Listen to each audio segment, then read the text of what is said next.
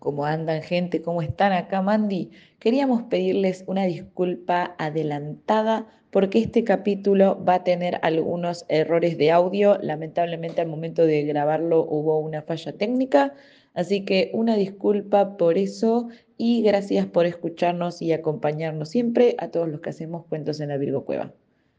En 2021, el magistrado de Roma, Giancarlo Capaldo, mira, no es Connie, reveló que en el 2012, durante la segunda investigación del caso Orlandi, se llevó a cabo una negociación secreta entre él y dos emisarios del Vaticano. Los dos emisarios eran Domenico Gianni, el entonces inspector general de la de la Ciudad del Vaticano, y su adjunto Constanzo Alessandrini. Termina esto sin mí.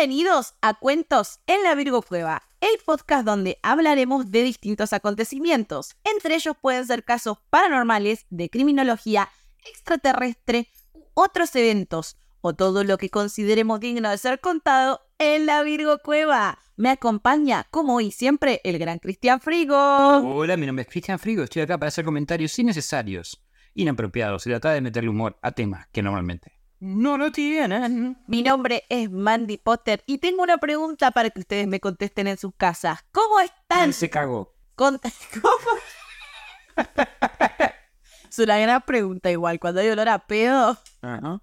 ¿quién se cagó? La Mona Jiménez también tiene una pregunta. ¿Quién se tuvo todo el bicho?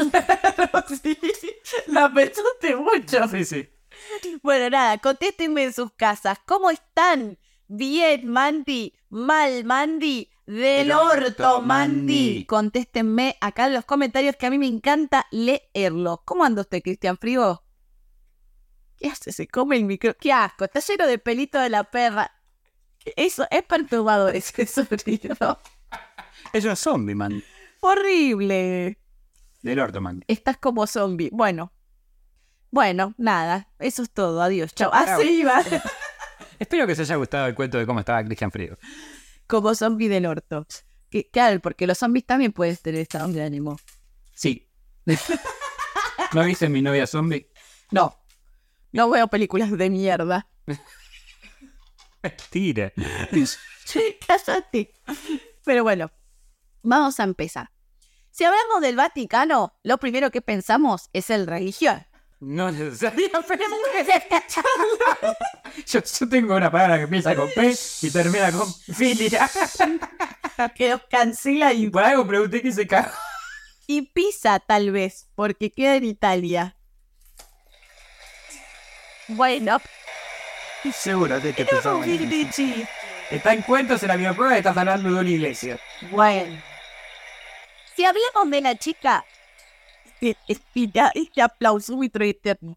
Si hablamos de la chica del Vaticano, puede sonar a una comedia cómica de los 90. Una bate chica.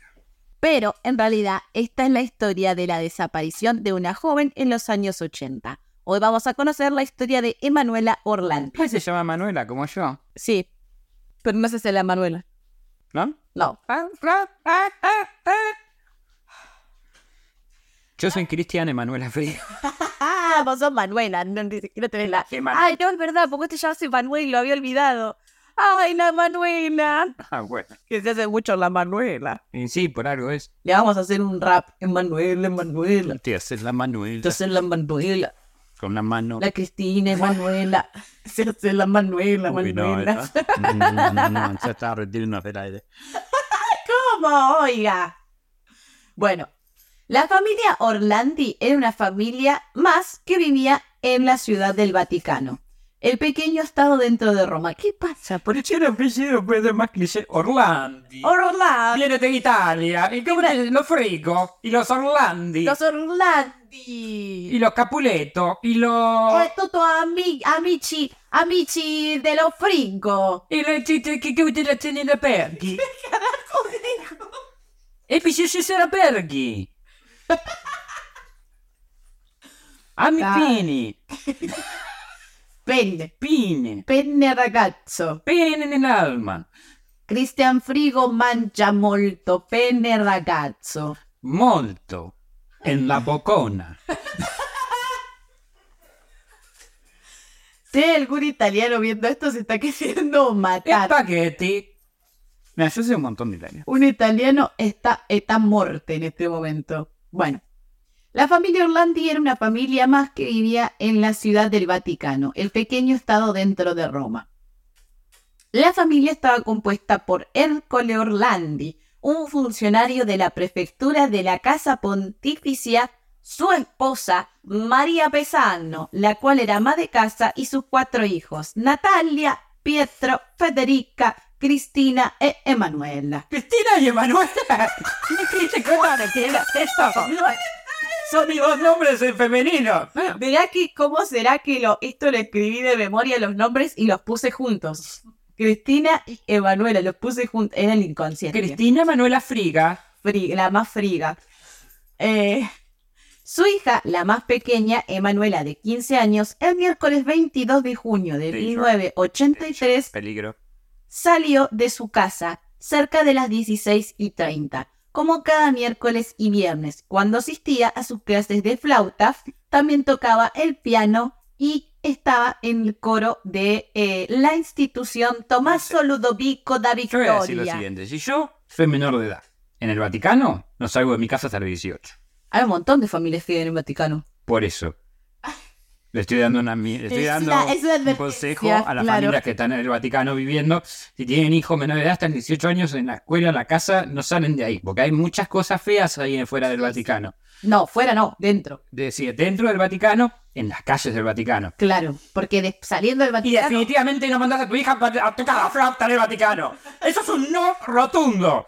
Ay, pobre criatura. Bueno, eh, como decía, eh, esto lo hacía en el Instituto Tommaso Ludovico da Victoria, en la Plaza Santa Polinare.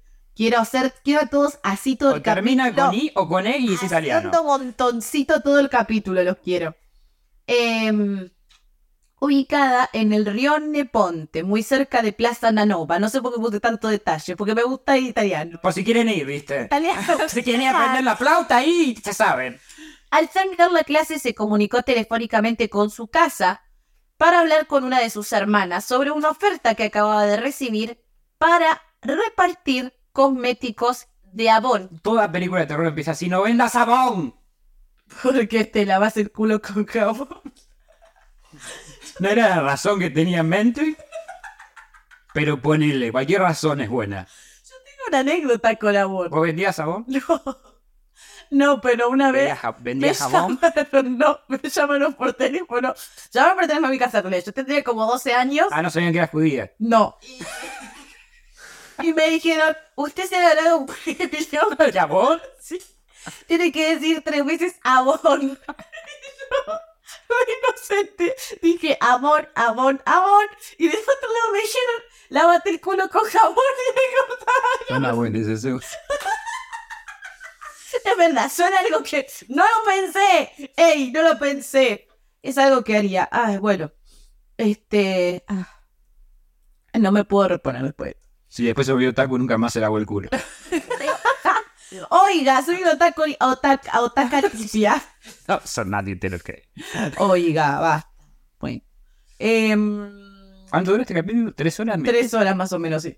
Así que busquen, pongan pausa y busquen un snack. Bueno, la cosa es que se fue, se subió a un BMW verde porque un señor le dijo, Vos das cuenta la diferencia, ¿no? sí, Acá obvio. teníamos los Falcon verdes. No, acá teníamos Falcon verdes de la época del gobierno militar levantando gente. Allá es un BMW. Mirá cómo viven en el Vaticano. Bastante horrible, el color verde. El color verde Bueno, para un BMW, para cualquier auto me parece horrible, Eh, pero... bueno, la cosa es que Es le, bueno. le ofrecieron repartir cosméticos eh, y ella se fue. Eh, y que luego de hacer este trabajo... Hacer favor se me hizo su vida si te, ese flaco tenía un BMW. Igual, yo también. Bueno, y que luego eh, de hacer el trabajo, a las 19 y cuarto se encontraría con su hermana Cristina para una cita que tenía. Encontraba conmigo mismo. Que era, claro, eh, en la cual se iban a encontrar en la escuela de música de nuevo. Salió de la escuela junto a su compañera y amiga, que para fines de este video llamaremos María, quien contaría después que Manuela le había dicho que le habían ofrecido distribuir productos para una casa de cosméticos en un desfile de moda. Le habían prometido pagarle 375 mil liras, que actualmente pasadas en euros serían 200 euros. En ese momento todavía no estaba el euro como moneda eh, De la Unión Europea. de la Unión Europea, entonces por eso el- la moneda de eh, Italia son las liras. Y se ve que se entregaban cosméticos en cosas de. de, de- ¿Quién define, dijiste? ¿De belleza? Su hermana Cristina la esperaba para volver juntas a casa y a las 19.30, como no llegaba, decidió ir a buscarla, pero no la encontró. Regresó a su casa a las 20.30 creyendo que se habían eh, desencontrado y que su hermana ya habría llegado. Estamos hablando del 83, no había celular. No había celular. Y que eso era, eh, bueno, pero Emanuela tampoco estaba allí, lo que preocupó a la familia. ¿De dónde está Manuela? Emanuela. Tras una búsqueda por la ciudad, Ercole Orlandi se presentó en la comisaría de Trevi para denunciar la desaparición de su hija, pero los oficiales la desestimaron porque había pasado poco tiempo, además de argumentar de que se trataba de una ciudadana vaticana y no italiana. La familia decidió salir de la ciudad del Vaticano antes del anochecer, que es cuando cerraban las murallas para buscarla por la ciudad de Roma. Su hermano recorrió lo más que pudo la ciudad romana en moto sin mucho éxito de encontrarla. Es difícil encontrar a alguien en un lugar, aunque es chiquitito. Y sí. Ercole Orlandi y su hija Natalina presentaron a la mañana Natalina. siguiente Natalina Ah, sí. la denuncia por desaparición eh, en, el- en- en la comisaría del Vaticano. Sí, menos mal que no decían una carnicería, Sí. si no, no se la tomaban. Donde indica, no, es que puse el nombre del lugar y no quería leerlo todo. Menos mal. Eh, donde indicaron que Y vas a decir también dónde quedaba, como escuela de flauta. Yo flasheo Italia, chicos. Eh, donde indicaron que el guardia de tránsito Alfredo Zambuco y el agente de policía Bruno Bosco la habían visto el día anterior. Habían visto a una muchacha con un hombre que llevaba una bolsa publicitaria de Avon y que estaba junto a un vehículo BMW verde antiguo. Todo cierra. Ambos ratificaron posteriormente esto en sus declaraciones. La policía no tomó el caso en serio. Como es común en el comportamiento de la policía, asumieron que la joven se No había... todos somos policías, no tenemos por qué tomarnos en serio ningún caso. No. Asumieron que la joven se habría fugado con alguna amiga o algún interés romántico. Ajá. Para esta época, encima en Roma, ya había sucedido que varias adolescentes, por diferentes motivos, se habían ausentado de sus casas volviendo a los días, luego de ser denunciadas desaparecidas por su familia. La fefli, la fefli. Eso es francés. Está cerca. Tampoco es francés. No, pero bueno, sonaba francés. Sí. Pero la familia Orlandi sabía que no era un comportamiento normal en su hija. Claro, vos Es- conoces a tu hija, ¿sabes? Si se- se- se- eh, está ahí a punto de escaparse. Es por eso que decidieron buscarla por su cuenta. Mandaron a imprimir volantes que empezaron a repartir y a pegar por las calles, no solo del Vaticano, sino también de Roma. A partir de ese día, todos sabrían en las calles quién era Emanuela Orlandi. Los folletos y carteles tenían una foto de la joven y abajo, en letras gigantes, decía E es comparsa, que es desaparecida. Me pensé que pertenece a la comparsa. En realidad sería está desaparecida, porque E viene del verbo estar. Y una descripción de la joven, de cómo iba vestida, de la última hora que fue vista. Además, el cartel deja un número de teléfono y una Por si querían última... comprar a vos. No, pude. No, No pude resistir. Y una última oración donde aclaraba que cualquier información que tuviesen sobre la chica sería útil. El tío de Manuela consiguió publicar en el periodo Il Tempo ¿El un periódico? artículo- el periódico, no el periódico. ¡Wow! No sabía que se publicaban cosas ahí. ¿El periodo? ¿En qué periodo? ¿En el El periodo? periodo de tres a dos meses. No, el periodo que dura una, una semana al mes. Bueno. Bueno, en el periódico Il Tempo, un artículo con el número de teléfono de la familia Orlandi. Esto hizo que recibieran gran cantidad de llamadas que no aportaron nada a la investigación. Puto que le dijo. Algo así. Sí. Lo cual seguiría ocurriendo hasta años posteriores. Gente de mierda. El domingo 3 de julio, el Papa Juan Pablo II haría la primera de muchas menciones públicas a la chica desaparecida. En el Angelus sugirió la posibilidad de un secuestro al señalar que no perdía la esperanza Y que estaban en el Vaticano. En y que era menor de edad la chica. sido de la humanidad de los responsables de este caso. No, no, de vuelta. Estábamos en el Vaticano. La cuna de la iglesia, amigo. La humanidad no existe ahí. No. Como ya les conté anteriormente, la publicación del número de teléfono de la familia Orlandi había generado algunas llamadas telefónicas que no llegaban a ningún lado. Entre ellas se destacan las de Pierluigi y Mario. Te juro que así era el nombre. Está aquí, eh, en el mundo champiñones. Venga, hermano la princesa si puede. Claro. Costa la Princesa, Está en nuestro castillo. quienes aseguraban tener a la niña con vida y que se comunicarían próximamente por una recompensa. Un champiñone. Una estrellata. A partir de estas llamadas, la policía le recomendó a la Piche, piche, piche. Ah, you. Perdón, tenía que hacerlo. A partir de estas llamadas, la policía le recomendó a la familia que grabaran las conversaciones de todas las llamadas que recibían para tener registro de las mismas. El 5 de julio se registró un llamado anónimo en el Vaticano de un hombre con acento inglés, al que los investigadores llamaron el americano, El americano. quien mencionó que Pierluigi y Mario, dos personas, estas dos personas, Eran personajes ficticios de Nintendo. Wait, wait, Eh. wait a minute. They, they were, uh, they are characters from the Nintendo video game? no, no, hablaban italiano con acento, con mal acento. ¿Cómo no Wait, wait, wait. ¿De voy a charity? No, no, no, no, hablaba en italiano, no hablaba italiano. Era prigionieri De la bandina, de la bandina de la, La mafia. De la mafia de la Nintendo. La mafia de la Nintendo. Bueno, basta que la gente después se pierde y nos cagan pedo en los comentarios. Ah, no caguen a pedo. Así es, así somos.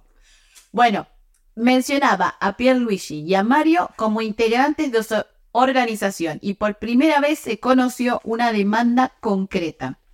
El Papa debe intervenir para lograr la liberación de Ali Akna antes del 20 de julio. ¿Qué significa debe intervenir? Eh, que tenía que intervenir. Ok, le ponemos una metralleta, lo mandamos al Papa a pelear contra los... No, no, ahora te voy a explicar. ¿Quién es Mehmet Ali Era Akna? sospechoso que dijeran, necesito que el Papa secuestre con cinco menores para liberar a esta muchacha. No, Pero podría ser, siendo el Vaticano. Bueno, Mehmet era un ciudadano turco. Meg. Mehmet. Ay, casi. Mehmet. ¿Cómo? Meg. Era un ciudadano turco que disparó contra el Papa el 13 de mayo de 1981, mientras este se desplazaba por la plaza de San Pedro en un vehículo abierto. El Papa fue herido en la mano, el brazo y el abdomen. A la mierda, tenía Casi la, casi la cuenta igual el Papa. Casi, pero le paró casi en todas zonas que zafó, digamos.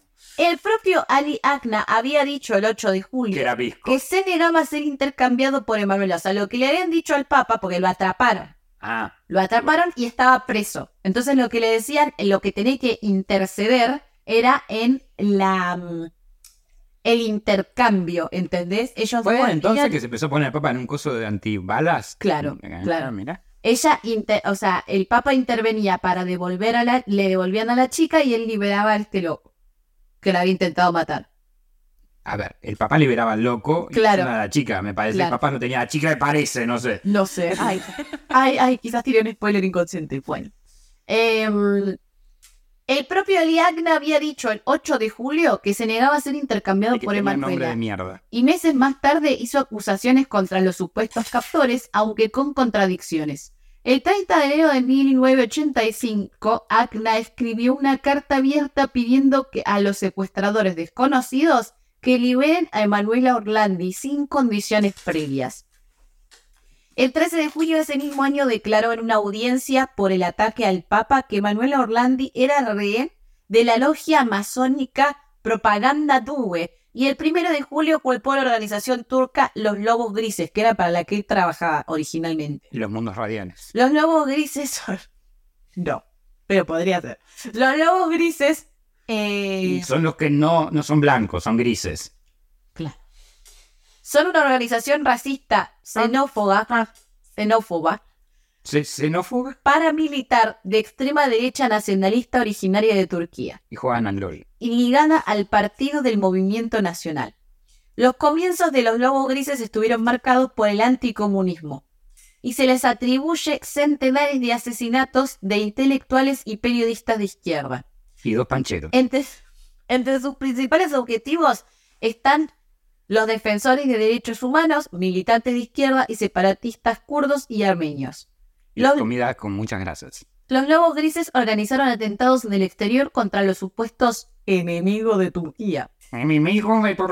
De. En el 1981, uno de sus miembros intentó asesinar al Papa Juan Pablo II en la Plaza San Pedro. Pero volviendo a Ali, que ese, fue ese, dos años más tarde del atentado, en diciembre del 83, el Papa lo visitó en la cárcel, conversó con él y le otorgó el perdón. Mirá, eso es poner la otra mejilla. Sí. Y también, volviendo al caso, al caso de Emanuela, cuando se cumplió la supuesta fecha límite del 20 de julio, ¿se acuerdan, no? Que había dicho el americano que tenían hasta el 20 de julio para entregar a Ali y ellos iban a devolver a Emanuela. Cuando se cumplió la fecha límite del 20 de julio, distintas comunicaciones de días posteriores ratificaron el pedido por la liberación del atacante del Papa. Pero no hubo novedades sobre Manuela Orlandi y ni se conocieron tratativas oficiales para liberar a Acna. En una, o sea, nadie hizo nada. Ni ellos volvieron a llamar para decir, bueno, la liberamos en tal lugar, ni el Papa se hizo cargo y liberó al loco. O sea, nadie hizo nada. Bien. En el medio de la lo, familia. Lo bueno que todos fueron totalmente inútiles. Claro, en el medio de la familia sin respuestas. En diciembre el abogado Egidio fue el que empezó a recibir las llamadas de la Mario familia. No. No, de la familia, porque si no, los- es como que la familia quedaba en el medio y se mezclaba mucho lo emocional. Entonces, por eso pusieron un abogado. Que para mí es, en realidad es para que la familia no tenga más información de primera mano. Pero bueno, datos. Ellos dijeron que era para preservarlos. Obvio. ¿eh? Ni chota preservarlos, que no No, existe. tu chota. No existe. Y el abogado ahí declaró que había una posibilidad de que Manuel Orlandi esté viva. Mira, Tanto el Vaticano como investigadores, el abogado Egidio, periódicos y la agencia de noticias ANSA recibieron a lo largo de los meses comunicaciones anónimas del americano, que habría hecho en total 16 llamadas telefónicas, y de personas que habrían estado relacionadas con él y con otros grupos terroristas. una pregunta. Sí. ¿Por qué ella? ¿Qué era tan importante de ella para que sea una moneda de intercambio? Eh, de- lo hablamos en un rato. Bueno. Ponemos un puntito ahí, la colgamos en la, en la pizarrita de corcho, la preguntita y al final la respondemos. que- Eh, Porque me, me- me suena que vale más que el peso ya, pero bueno, en realidad todo vale más que el peso. Bueno, cualquier cosa vale más que un peso. Sí. Eh, bueno, el americano había hecho 16 llamadas telefónicas y de personas que habrían estado relacionadas con él y con otros grupos terroristas, así como notas, supuestas pruebas de vida. Entre ellas le mandaron a la familia la fotocopia del carnet de Manuela de la música de escuela a la que iba. La Eh, flauta. eh, dos grabaciones en las que presuntamente se escuchaba a Emanuela Se escuchaba bien entonces. una de ellas Se con parece. siete minutos de gritos, gemidos y llantos de una joven durante una eventual sesión de tortura. No pudieron comprobar si era o no era. Ni, si como prueba de vida podían haberle hecho hablar normalmente, Sí, ¿no? sí, pero bueno, Porque gritos son, con- son confundibles. por eso. Aparte también lo de la... Esto es una asunción mía, yo no sé en qué pasó ni nada. Eh, la del carnet de conducir coso, capaz lo encontraron en una billetera tirada en la calle. Eh, el carnet de conducir, el No, carnet de la flauta, perdón. Igual eso no es una prueba de vida. No, es- por eso digo, no es una prueba de vida porque esta persona capaz lo encontró y utilizó esto para mover sus hilos, pero no fueron. Sí, o realmente era el secuestrador, pero ya la había matado, pero se había quedado con puede sus ser, a efectos puede ser, personales. Es una posibilidad más, hay, hay muchas cosas. Sí. Juan Pablo II se encontraría dos veces con la Igual, familia Orlando. Te digo, viéndolo desde mi punto de vista, si la secuestraron con un motivo que no es abusar de ella, matarla perdés tu moneda de negociación. Igual no se sabe, hay muchas especulaciones. Acordate, que no es un dato menor, que ella le había contado a una amiga. Ah, no, eso todavía no lo dije. Juan Pablo II se encontraría dos veces con la familia Orlandi. Los recibió el 7 de julio y los visitó el 24 de diciembre, Comieron calzones. Cuando le dijo a la familia que el caso de Manuela es un caso de terrorismo internacional. A la mierda. El 11 de julio del 2005, o sea, saltamos en el tiempo, Al porque 2005. del 83 al 2005, en más de 10 años, sí. no tuvieron más data. ¿De ahí se, se murió el caso? Sí, eh, después de la llam- o sea, eh, recibieron las 16 llamadas del americano y después no recibieron más nada de nada durante cortaron 10 el años. Eh, no, más. Ah. Eh, durante 10 años no tuvieron más novedades. El 11 de julio del 2005, una llamada anónima al programa televisivo italiano Chi ha visto, versión italiana de quién sabe dónde, dijo que para resolver el caso Orlandi era necesario buscar quién estaba enterrado en la cripta de la Basílica de Santa Polinari, en Roma, Interesante. a metros de donde desapareció Emanuela Orlandi. Se descubrió que la cripta contenía la tumba del líder de la organización mafiosa Banda de la Magliana, Enrico de Banda de la Magdalena. alias Reta- Renatino. Renatino. Renatino era el capo de la mafia. Era el jefe de Luis Mario. está, claro.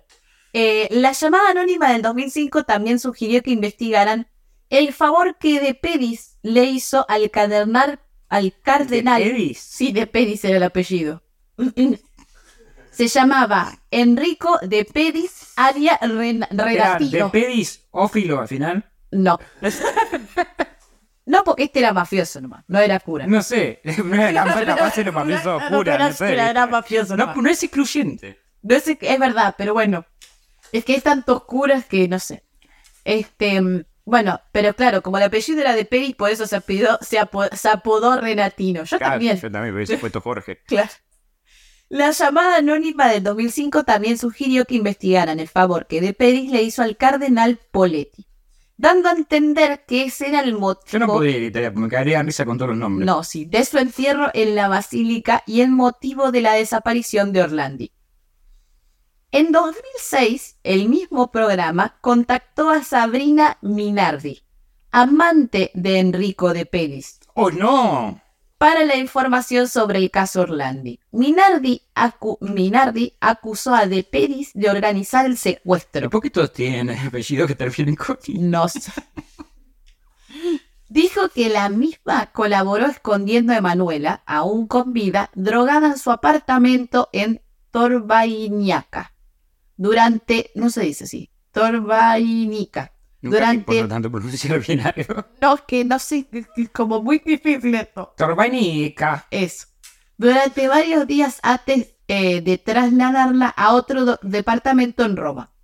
En 2009, Mainardi dijo a la Fiscalía de Roma que ella fue la encargada por De Pedis de introducir a la joven en su automóvil y llevarla a la gasolinería Bueno, del la- Vaticano. Lo metí en cana y listo.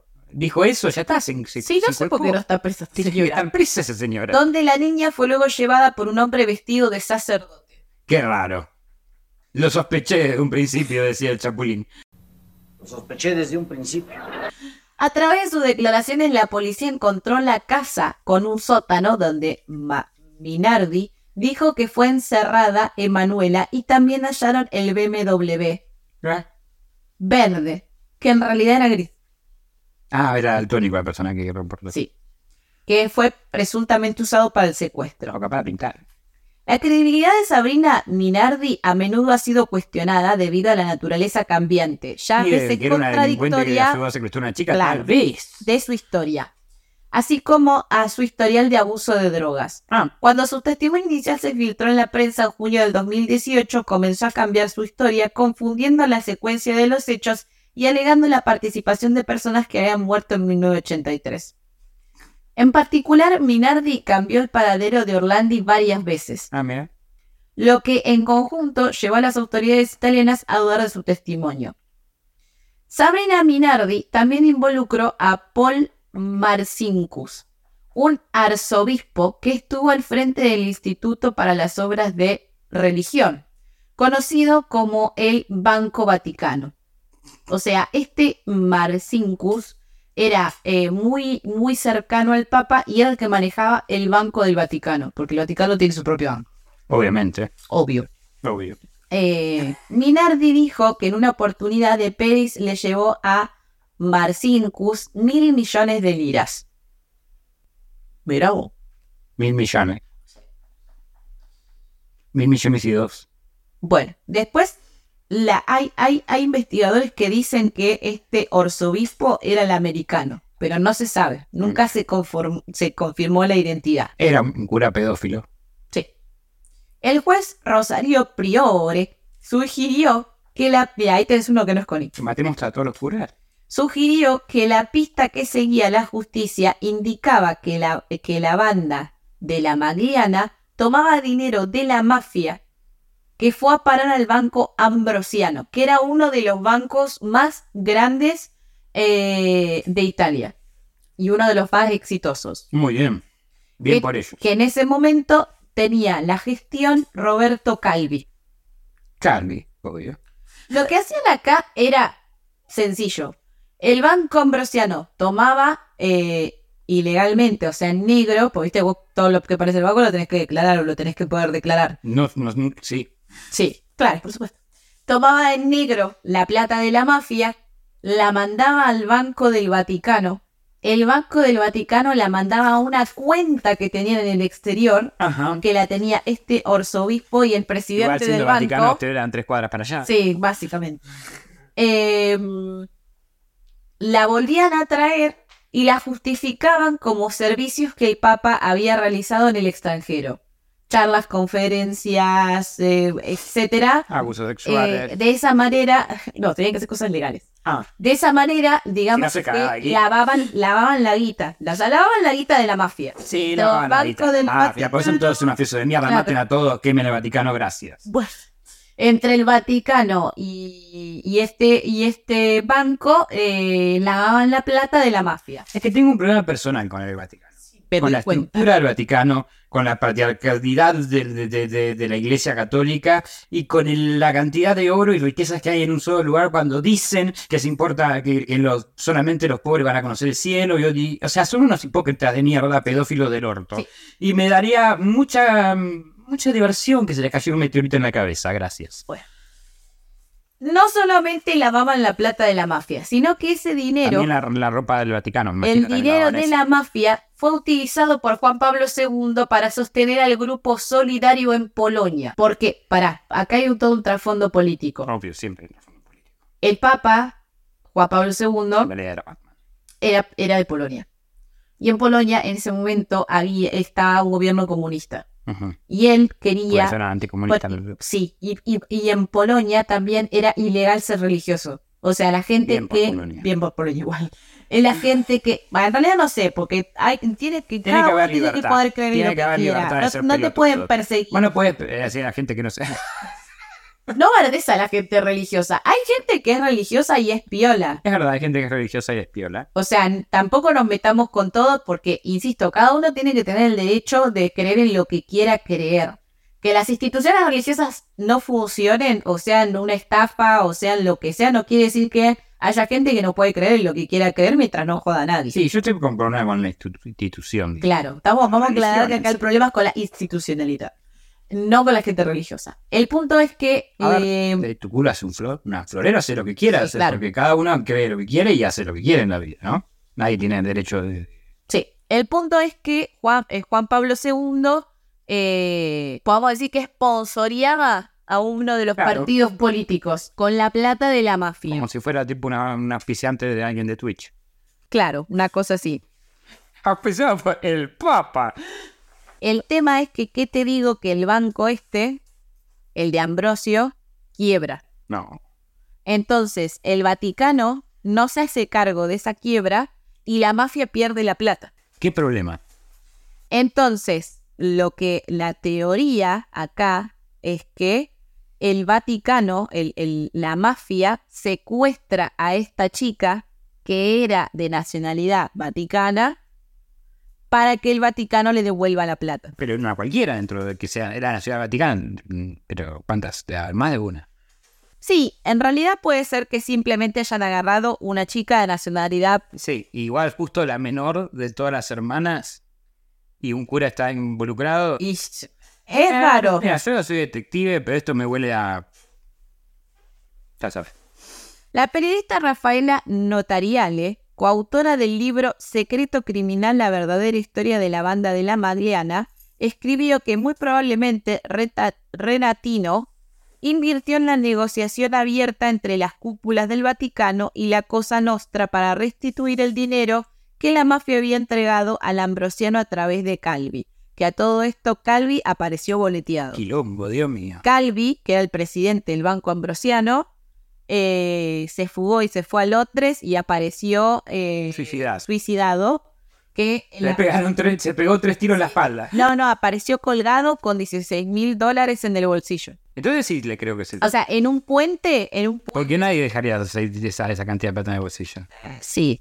Pensá que para un europeo, pensá que para un europeo el dólar no le importa tanto.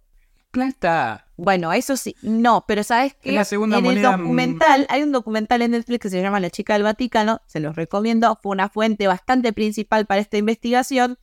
Eh, la policía de Londres, La otra fue el Papa y sus aventuras. sí, decía que eh, el hecho de que le hayan llenado los bolsillos con plata era un mensaje para que le devuelvan la Ah, puede plata. ser, puede ser. Podían haber puesto un poquito menos, darme por lo menos un poco, pero bueno. En fin, bueno, finalmente en el 2012, acá vamos a hacer un salto en el tiempo. Nuevo, saltamos siete años más. la policía abrió la tumba de De Pedis para ver si había alguna prueba o para ver si había... Sí, hicieron pruebas de ADN, pero no encontraron nada de nada ni nada que los pudiera involucrar eh, fidedignamente con la desaparición de Manuela, pero que tuvieron algo que ver, tuvieron algo que ver seguro.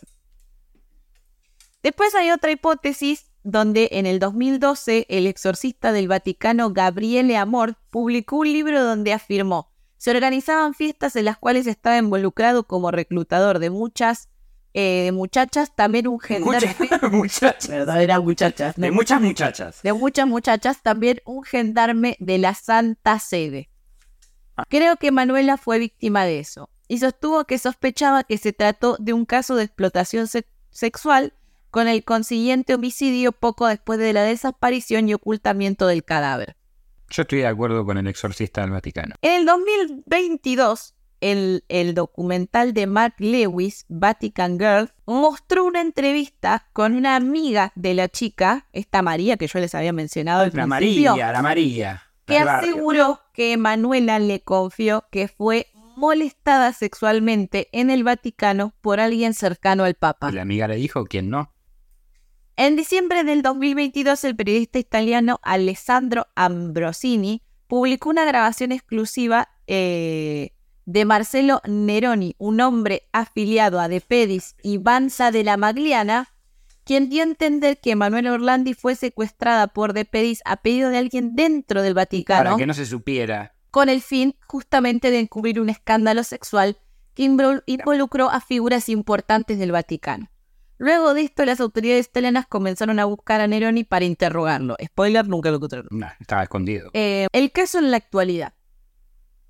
El hermano de Manuela, Pietro Orlandi, a la luz de los recientes descubrimientos relacionados con la pista de la pedofilia, afirmó en 2023 que era importante que De Pedis y la banda de la Magliana hubieran secuestrado a Manuela por iniciativa propia y por chantaje financiero, pero que es probable que Pedis desempeñara un papel de trabajador para alguien dentro del Vaticano.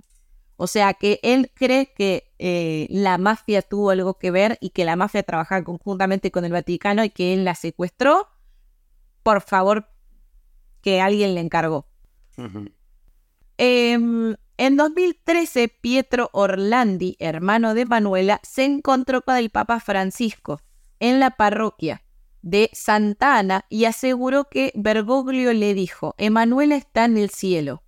Pietro sostuvo luego, yo pensé eh, que el Papa Francisco sabía algo y aseguró que intentó volverse a reunir con él, pero nunca se le concedió una audiencia. O sea, vos imaginate que vas, Y el papá te dice, che, tú estás muerta. vas eh, 30 años después y el Papa te dice, eh, no te preocupes, tu hermana está con Dios. Tipo, tu hermana está en el cielo. Igual, y, y acá yo lo vi en el documental, el tipo le decía, no, pero yo tengo la ilusión de que mi hermana todavía esté viva. pero está No, remuerta. pero está en el cielo, está, está en el cielo. Está en el Como, cielo, está en el cielo. ¿Dónde se la concha tu hermana? Ah, Eh, Francisco, un poco de tacto. le decía. la verdad, Francisco, nos hace quedar como el orto. Pero igual para mí sabía que estaba muerta. Sí, igual, para- eh, es algo que se sabe. Capaz, este, o sea, capaz este vivo, capaz esté muerta de tiempo, está secuestrada. Y hace 40 años que lo están buscando. Bueno, en 20 aparece o está muerta. ¿Por qué? Porque en 20 años se tiene, ya se puede jubilar de estar Acá secuestrada. está, acá viene otra cosa. Eh, la familia Orlandi pidió que se reabriera en 2017 el caso. Había sido cerrado un año antes. Sí, sí. Luego de que el periodista Emiliano Fittipaldi publicara el libro de... ¡De puta y sus apellidos con las cis! ¡Fittipaldi! ¿En serio? ¡Me a cagar! Soy el único italiano con apellido O. Es verdad. Sí, aparentemente sí, Chapiri. Eh, no, pará, mi mamá también. Mi abuelo en italiano se llama Sapia. Tan- Bueno, bien por nosotros, los Claro. vocales que nos quedan. Publicara el libro de investigación Gli Impostori, donde ¿Así? asegura... ¿Impostori?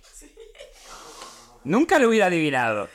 Donde asegura que un documento del Vaticano revela que se pagaron 483 mil... Eh... Déjame adivinar, el documento se llama El documento secreti del Vaticani. del Vaticani eh, pagaron millones de libras para mantener alejada de su domicilio a la ciudadana Emanuela Orlandi. Presuntamente en Londres, según Fittipaldi, el documento de seis páginas escrito a máquina le fue entregado por un contacto de la Santa Sede, con todos los gastos que habría acarreado Emanuela entre 1983 y 1989. Si bien le adjudican la redacción del documento al jefe de la Administración del Patrimonio del Vaticano, para que te dé una cólera, Lorenzo Antonelli, ¡Antonelli! este negó todo lo afirmado por el periodista. Pero lo importante es que en la última página, en la última página de esos documentos, Decía sí. no, hay un gasto muy grande de eh, un regreso al Vaticano. O sea, son gastos, es un documento que registra gastos del caso de esta chica, Ajá. ¿Y que obviamente estaban súper ocultos en el Vaticano. Y el último gasto, o sea, que la llevaron a Londres, que la mantuvieron en Londres, que la tuvieron un tiempo ahí, y el último gasto no dice exactamente bien de Dice qué que es, vuelve a. pero que vuelve al Vaticano.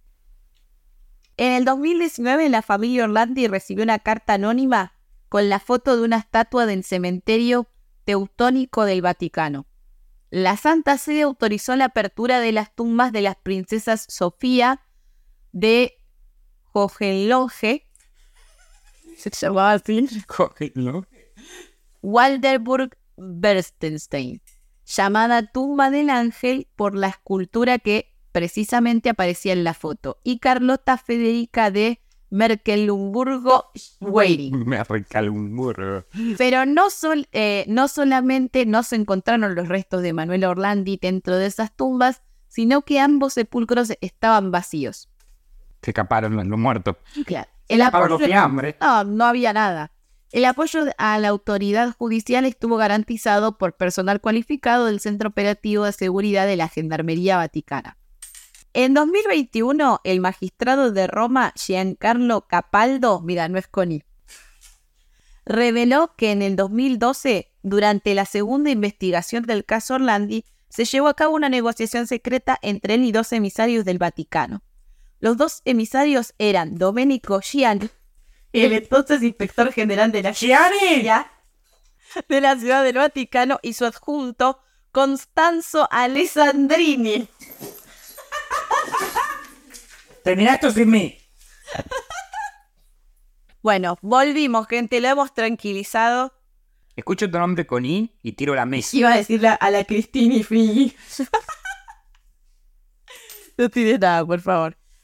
Bueno, retomamos entonces. Los dos hombres habían sido enviados por el Vaticano para pedir a Capaldo que retirara la tumba de Nepedis de la basílica, ya que era una gran vergüenza para la Santa Sede tener a un criminal enterrado allí. Especialmente, ya, ahora se da cuenta. Qué ironía, ¿no? especialmente después de un aumento de la oposición pública. Capaldo aceptó el pedido a cambio de la colaboración del Vaticano en el caso Orlandi.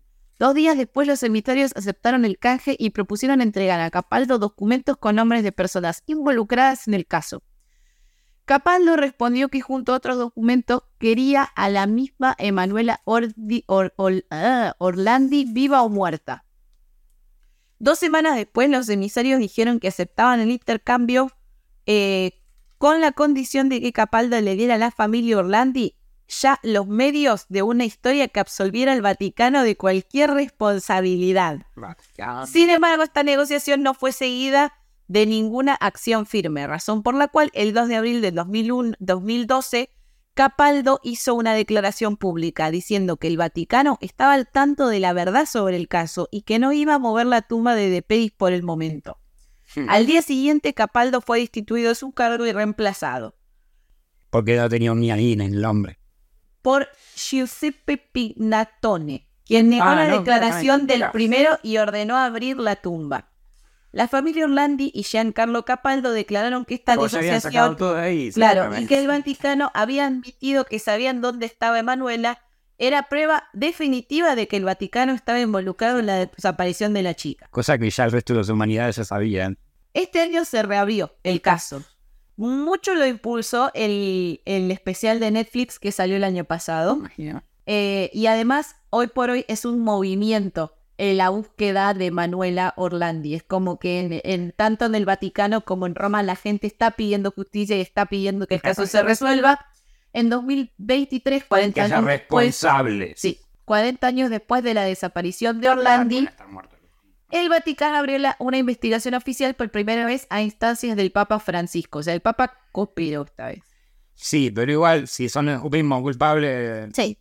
El 15 de mayo la Fiscalía Italiana en Roma abrió la tercera investigación oficial sobre el caso.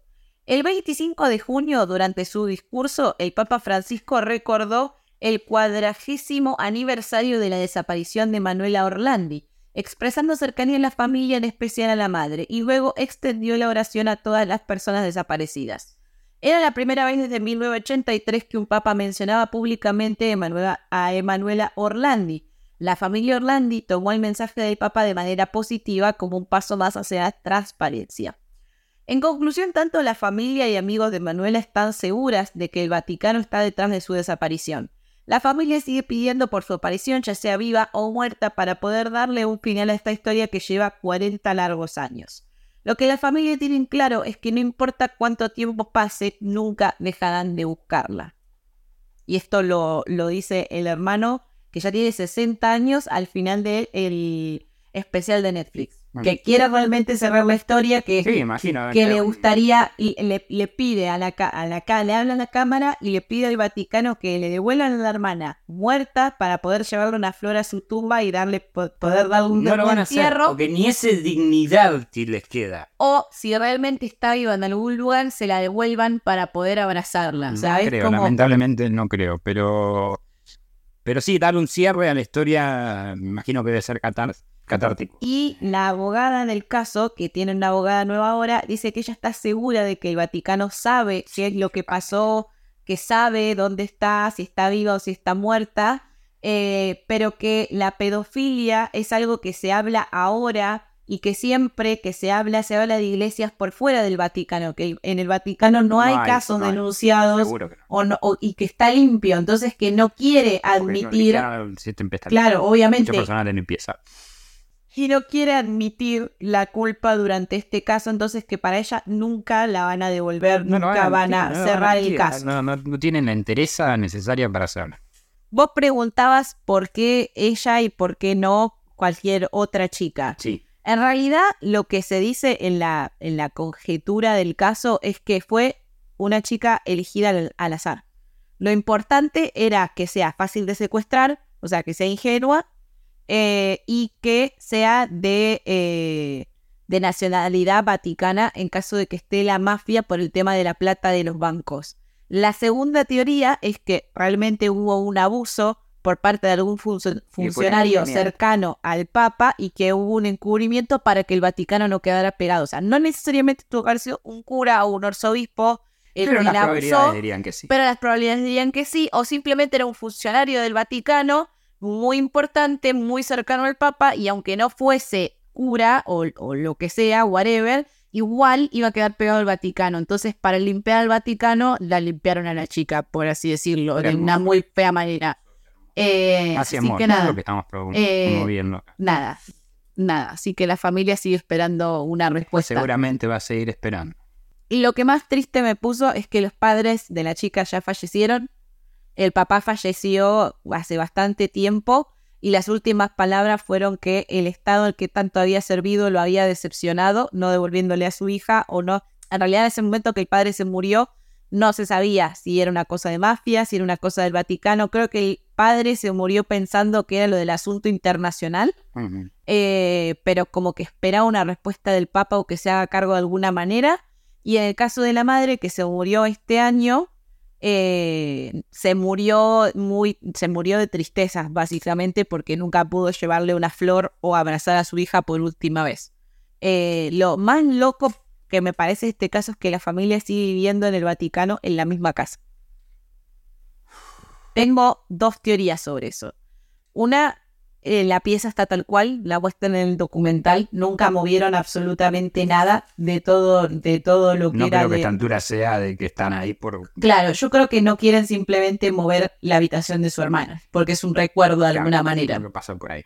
Eh, y porque no deben querer moverse de ahí también para, para seguir pidiendo justicia. Imagino que sí. Pero bueno, un caso un tanto enredado, eh, tiene todo, tiene mafia, tiene... Pedofilo por ahí. Pero bueno, eso ha sido todo.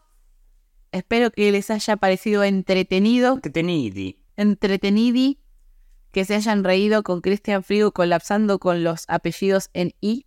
Dios mío. No fue más. Igual siempre a él le, le ponen mal los casos de, de, de, de Ay, perdón, siempre te hago esto. Los casos de abuso contra niñas me ponen mal.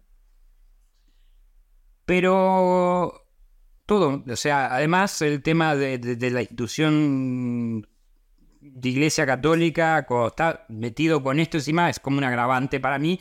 Y ahora me acabo de dar cuenta en este capítulo de cuando todos los nombres tienen un apellido con I, también me jode mucho las pelotas. Pero bueno, esto ha sido Todini por el di, por el di de hoy, de hoy. Pará, hoy se dice Oji, fuera de joda. ¿Qué?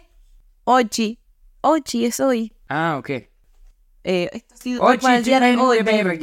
Hoy- Esto ha sido todo por el día de hoy. Cristina Frigi. ¿Por, ¿Por dónde podemos encontrarte? Me pueden encontrar por mi Instagram como CE Frigo o aquí, en la Virrocueva.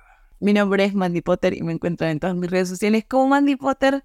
Nos vemos la próxima semana. Colorín colorado, este cuento ha terminado. Minati. Terminati. Finisce. Hasta la semana que viene. Finisce il capitolo El capitoli. de cuento en la Virgo Virgo Cuevi. Gracias por acompañarnos nuevamente en otra emisión de Cuentos en la Cueva. Si les gustó, no se olviden de suscribirse y darle like. Y si no les gustó, recomiéndenlo para que otra persona también se coma el garrón como ustedes.